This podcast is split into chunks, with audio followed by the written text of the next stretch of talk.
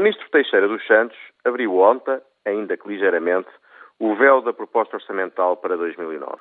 Um arreliador bug informático terá impedido o conhecimento total da proposta e a sua entrega na Assembleia da República. Apesar da proposta realmente ainda não ter sido apresentada, já por quase todos foi comentada e criticada.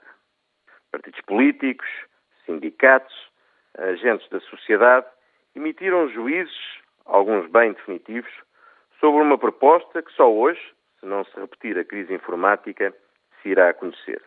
A política segue, pois, uma linha de atuação bem virtual que começa, diga-se, em abono da verdade, nas premissas de crescimento assumidas pelo governo para o próximo ano, que correspondem, parecem corresponder mais a um desejo voluntarista de que não entremos em recessão do que propriamente na observação rigorosa e pragmática daquilo que se passa na nossa economia real. Provavelmente em Portugal já estaremos a viver numa fase de recessão. O governo, voluntarista, há de acordar para essa realidade mais daqui a uns meses.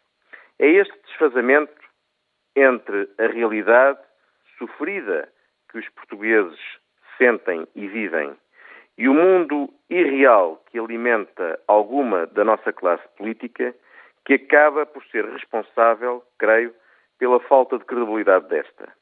Mas alguns políticos virtuais que temos, tão virtuais são que nem disso se dão conta.